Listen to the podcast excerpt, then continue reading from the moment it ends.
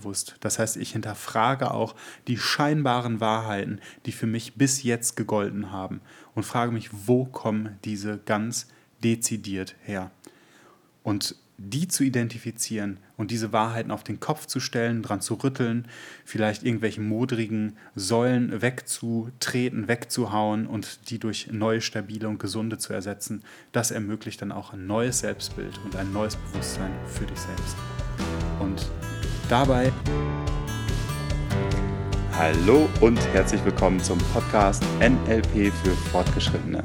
Ich bin Malte Nissing, bin NLP-Trainer und möchte dich gerne mit auf die Reise nehmen in die Tiefen des NLPs.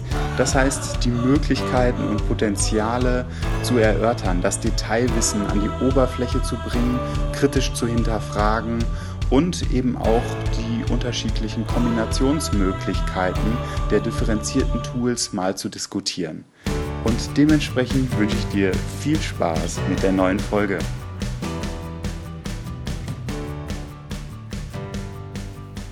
Ja, herzlich willkommen zur heutigen Folge. Ich möchte mit, einem, mit einer Aussage beginnen, die der eine oder andere von euch mit Sicherheit kennen wird. Wer von euch hat es nicht schon mal gehört? Kind sitzt irgendwie am Tisch, hat keinen Hunger mehr und dann kommt Großmutter, Großvater oder wer auch immer und sagt, na, denk doch mal an die armen Kinder in Afrika. Also nebst, dass das äh, diskriminierende und rassistische Aspekte beinhaltet, ist es aus NLP-Sicht ganz interessant, mal auf diesen Ausspruch oder auf diese Situation zu schauen. Wenn wir das Ganze nämlich aus der Perspektive des oder mit der Brille des Metamodells mal anschauen, dann wird dem einen oder anderen sehr schnell klar sein, da, da handelt es sich um eine Komplexäquivalenz, also um eine komplexe Gleichsetzung, in der zwei Elemente miteinander in Verbindung gebracht werden, die erstmal gar nichts miteinander zu tun haben.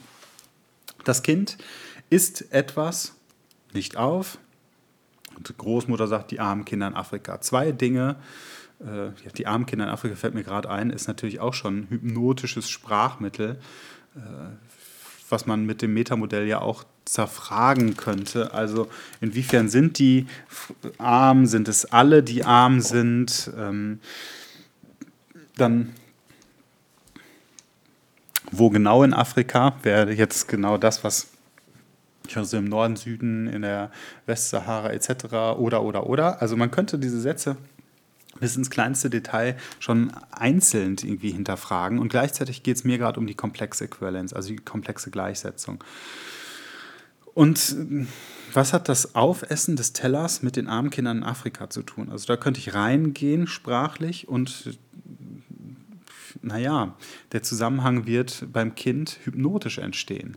Also es wird nicht differenzieren können dass, ist, dass die Dinge nichts miteinander zu tun haben, wenn es in einem gewissen Alter ist, später dann schon. Also ich habe dann irgendwann gefragt, ja, was hat das eine denn mit dem anderen zu tun? Und da wussten die dann auch keine Antwort auf.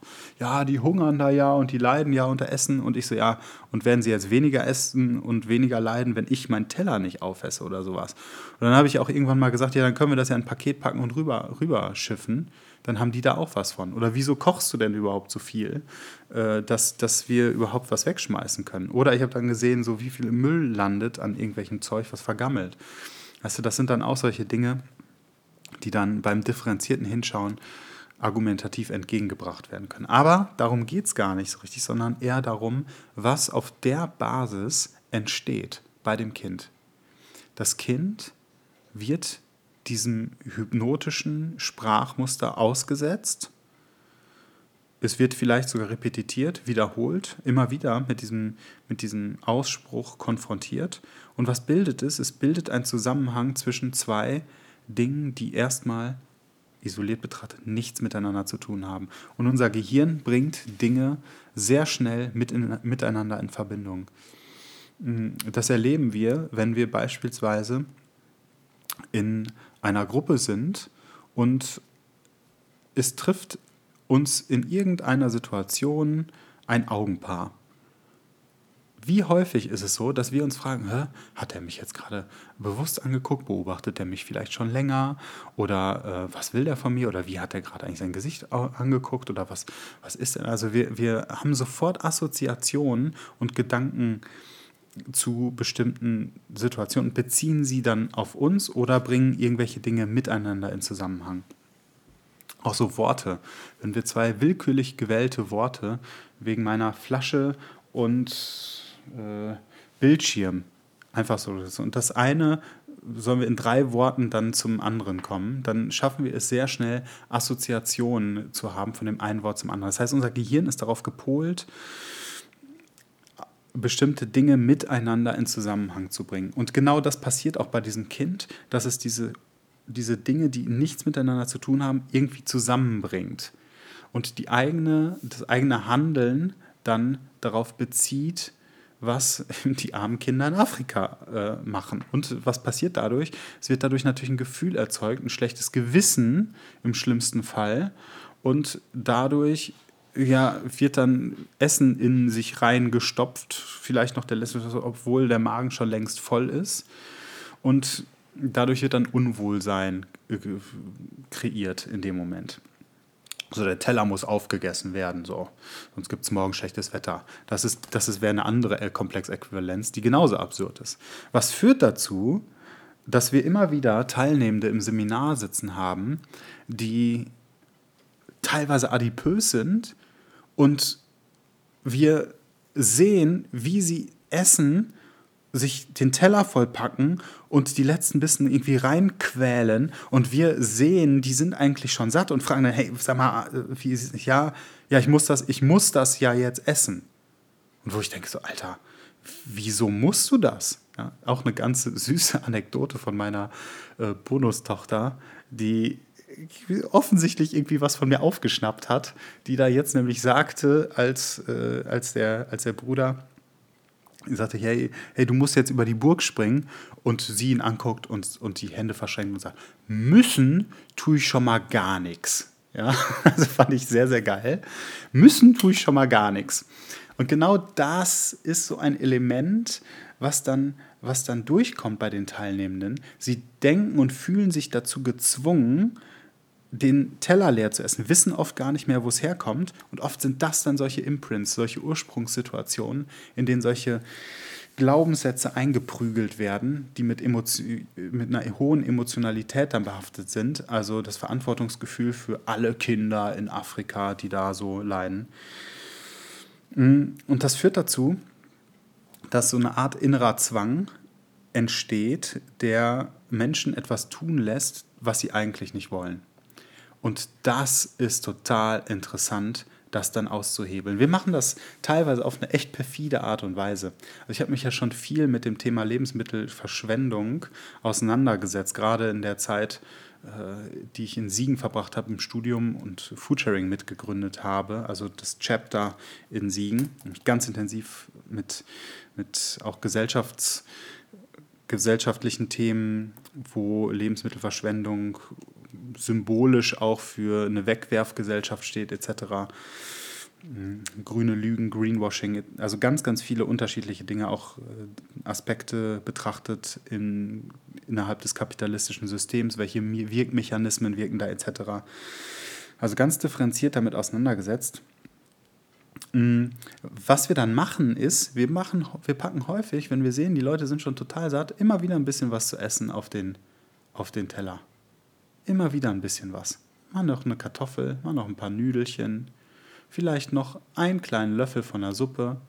Und was dann interessanterweise passiert, ist, dass die Menschen tatsächlich weiter essen.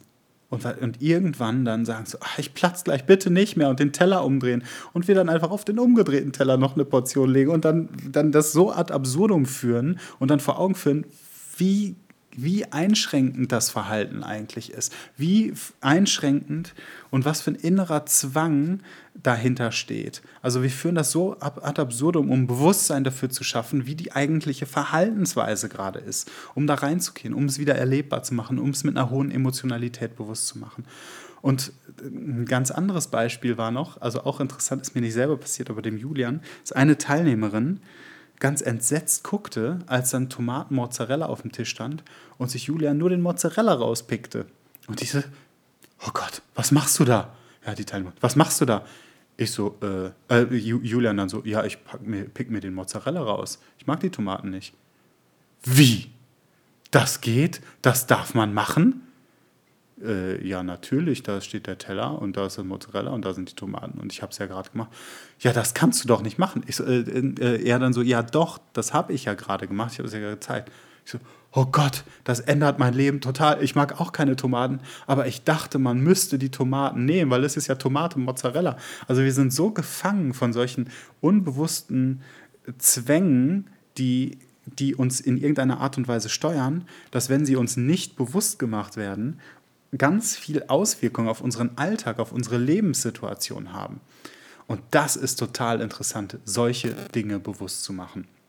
Und das waren jetzt, ich sag mal, scheinbar einfache und dennoch tiefgreifende und weitreichende hm, Dinge, die ja zuhauf vorkommen. Also die, die so tief gehen und die, diese Muster schon auch da als die eigenen adaptiert wurden. So nicht von wegen, das ist ein Muster, was von meinen Eltern, von meinen Großeltern kommt, sondern nein, das macht man so. Metamodell, verlorener Sprecher. Wer sagt das?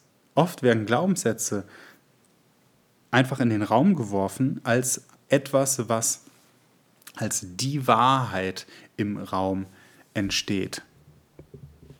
Ja, Glaubenssätze, die als die Wahrheit im Raum stehen. Und dann die ganz konkrete Frage, wer sagt das eigentlich? Also den verlorenen Sprecher mal zu identifizieren. Wo kommt das denn her, dieser Ausspruch? Und so ist es möglich, wenn du eine Sensibilität dafür entwickelst, hinzuhören, wann jemand eine Komplexäquivalenz mit reingibt, also das eine mit dem anderen gleichsetzt, so das Essen und das schöne Wetter, oder so etwas reinbringt, eben wie that's the truth, also das ist die Wahrheit, das so hinstellt, einfach mal zu fragen, so, okay, wer, wer behauptet das denn? Den Mozzarella muss man immer mit den Tomaten essen. Nee, muss man eben nicht. Das ist nämlich dieser innere Zwang. Müssen tue ich schon mal gar nichts, ja. Das ist so dieses, dieses, dass man, dass man damit konfrontiert wurde, eine Zeit lang in seiner Kindheit, sich dadurch neuronale Strukturen bilden und wir das als unsere Wahrheit adaptieren und dann schlucken als das Lebenskonstituierende. Und das kann ja sich in allen möglichen Bereichen dann auch auswirken. Also sei es unser Verhältnis in Bezug auf unsere Partnerschaft, dass sich das, was wir uns, was wir in der Kindheit lernen, als das Normale adaptieren, das Normale für unsere gegenwärtigen Begegnungen dann auch als Maßstab nehmen. Also wenn wir als Kind immer wieder vorgelebt bekommen haben, dass Mann in Anführungsstrichen sich in der Beziehung streitet. Mama und Papa streiten sich andauernd in der Beziehung dann, auch wenn wir uns dagegen wehren, dann ist das unsere, ein Teil unserer Normalvorstellung, wie eine Beziehung aussieht. Und wenn wir, wenn wir uns darüber nicht bewusst werden, über diese unbewussten Prägungen, dann haben wir keine Möglichkeit, wirklich damit umzugehen. Und da ist das NLP natürlich eine grandiose Möglichkeit, so etwas zu identifizieren mit dem Metamodell. Wenn wir das, die Slice-of-Mouse-Pattern kennen, also argumentieren äh, können, Menschen mit Ressourcen anreichern. Allerdings nicht nur das, sondern auch äh, in Diskussionen sehr strukturiert wahrnehmen, was tut derjenige oder diejenige gerade eigentlich sprachlich. Wenn wir diese Möglichkeiten nutzen, dann können wir das eben nicht nur bei anderen Menschen machen, sondern kriegen auch selber mit, wenn wir etwas sagen, nur, nur in Anführungsstrichen, um das vor uns selber zu rechtfertigen, wenn wir uns selber was vormachen. Wenn wir in bestimmten Phasen etwas nicht hinbekommen, also ein Verhalten zeigen, obwohl wir das im Bewusstsein eigentlich nicht zeigen wollen, dann haben wir die Möglichkeit, da hinzuschauen, das Ganze differenziert zu betrachten. Wie rede ich mit mir selber? Was steckt eigentlich dahinter? Was ist, ist etwas, was ich, was ich tun kann oder um eine Ressource zu erschaffen, um damit dann anders umzugehen? Das heißt, über solche, solche hm, Tools, Modelle habe ich die Möglichkeit, das zu identifizieren und eben auch aufzulösen. Und naja, wenn du dich jetzt fragst, was für eine Vorstellung hast du von einer glücklichen, gesunden Beziehung? Was ist deine Vorstellung, wie eine Partnerschaft zu sein hat? Und gleichzeitig dich fragst, woran hakt es eigentlich die ganze Zeit? Dann wäre das zum Beispiel ein Thema, mit dem man wunderbar mit dem Metamodell in, in die Tiefe käme, um dann solche auslösenden Imprint-Situationen zu identifizieren. Du kannst aber auch dich fragen, jobmäßig, machst du das, was dir wirklich gefällt? Oder welche Beziehung hast du zum Thema Geld? Welche Beziehung hast du zum Thema Freundschaft oder wie das Leben zu sein hat? Welche Begegnungen hast du mit anderen Menschen? Wie offen kannst du mit Menschen umgehen? was für eine Einstellung hast du zum Thema Sexualität. Über all diese Themen haben wir die Möglichkeit, eben mit dem Metamodell der Sprache diese Glaubenssysteme zu identifizieren, diese scheinbaren Wahrheiten auch aufzulösen und mit Perspektiven anzureichern, um flexibler und handlungsfähiger im Jetzt zu sein. Und ein ganz wichtiger Gradmesser dabei ist, dass nach meinem Empfinden jeder einzelne Mensch die Anlage dazu hat, das spüren zu können. Wann fühlt sich etwas echt an, also nach einer wirklichen Anführungsstrichen Realität, Wahrheit oder wann mache ich mir etwas vor?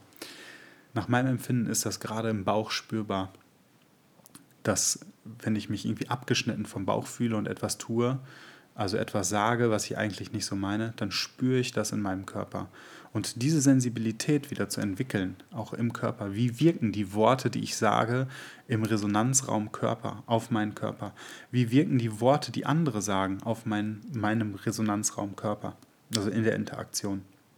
Und dann kombiniert eben mit, mit den sprachlichen Möglichkeiten des NLPs, mit den Modellen, ist das eine, eine unfassbare Kraft, die die Sprache, der bewusste Einsatz und der, der bewusste Einsatz von Sprache und auch dieses bewusst strukturierte Erfassen von Sprachmöglichkeiten, Modellen, von bestimmten Elementen in der Sprache, in der Struktur vor allen Dingen, wie Sprache gesprochen wird, nicht was gesagt wird inhaltlich, sondern wie Sprache gesprochen wird, das da hinzuhören, hinhören zu können und darüber ganz, ganz viele Informationen, an ganz viele Informationen zu gelangen und dadurch eben auch eine ganz besondere Tiefe herzustellen zwischen Menschen und zu dir selber.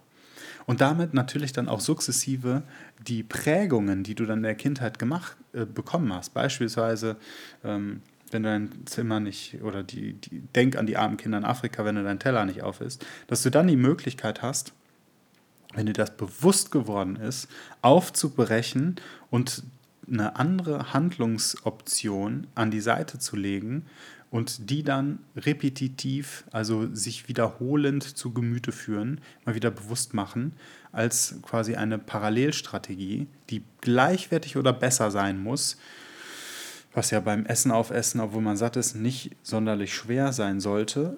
Scheinbar, wenn das ein tiefgreifendes Muster ist und dieser innerliche Zwang riesengroß ist, dann kann da ja auch was anderes noch hinterstecken. Eine Loyalität zur Großmutter, zum Großvater, ähm, so dass der mit bösen Blicken oder mit sie mit bösen Blicken immer noch hinter einem steht, obwohl er schon oder sie längst gegangen ist. Also all solche Dinge können da natürlich noch hinterstecken. Deswegen musst du wirklich etwas finden, was gleichwertig oder besser ist, was sich gut anfühlt für alle Beteiligten, die systemisch auch mit betroffen sind.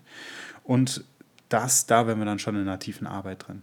Aber der, die Oberfläche ist eben ganz, ganz oft das gesprochene Wort. Metamodell, die Oberflächenstruktur von Sprache, über die Metamodellverletzung in die Tiefe reinkommen, die Informationen identifizieren, die notwendig sind, um solche Imprints, um solche prägenden Erfahrungen zu identifizieren, um dann Ressourcen reinzugeben, um dann als letzte, in letzter Konsequenz handlungsfähig und flexibel in der Gegenwart zu sein. Das ist das Ziel, wenn ich im Coaching beispielsweise mit dem Metamodell arbeite, solche Dinge aufzubrechen, in die Tiefe zu gelangen und dann eben ein neues Bewusstsein, ein neues Bewusstsein für sich selbst, Selbstbewusstsein zu kreieren. Selbstbewusstsein, ich bin mir über meiner selbst bewusst. Das heißt, ich hinterfrage auch die scheinbaren Wahrheiten, die für mich bis jetzt gegolten haben und frage mich, wo kommen diese ganz dezidiert her? Und die zu identifizieren und diese Wahrheiten auf den Kopf zu stellen, dran zu rütteln, vielleicht irgendwelche modrigen Säulen wegzutreten, wegzuhauen und die durch neue, stabile und gesunde zu ersetzen, das ermöglicht dann auch ein neues Selbstbild und ein neues Bewusstsein für dich selbst. Und dabei das zu identifizieren, Dabei wünsche ich dir viel Spaß. Geh mal durch diese ganz klassischen Lebensbereiche. Was denkst du über Gesundheit, über Familie, über Beziehung, über Beruf, über Geld, über Sexualität? Wie denkst du über diese einzelnen Bereiche? Schreib dir das mal auf, was für Glaubenssätze, Glaubenssysteme äh, dahinter stecken und dann hinterfrag dich, wer sagt das eigentlich, dass das so ist? Und ist das eine Wahrheit, die wirklich gilt? Und da kannst du auch mit anderen Menschen in Kontakt treten und nachfragen. Oder ist das eine Wahrheit, die du für dich geschluckt hast? Die es dann eventuell gilt zu hinterfragen, ob sie wirklich nützlich ist, ob sie dir dienlich ist oder ob sie dich eher in deinem Alltag limitiert. Ja, bei dem Ausprobieren wünsche ich dir ganz viel Spaß und wünsche dir eine gute Zeit. Bis nächste Woche.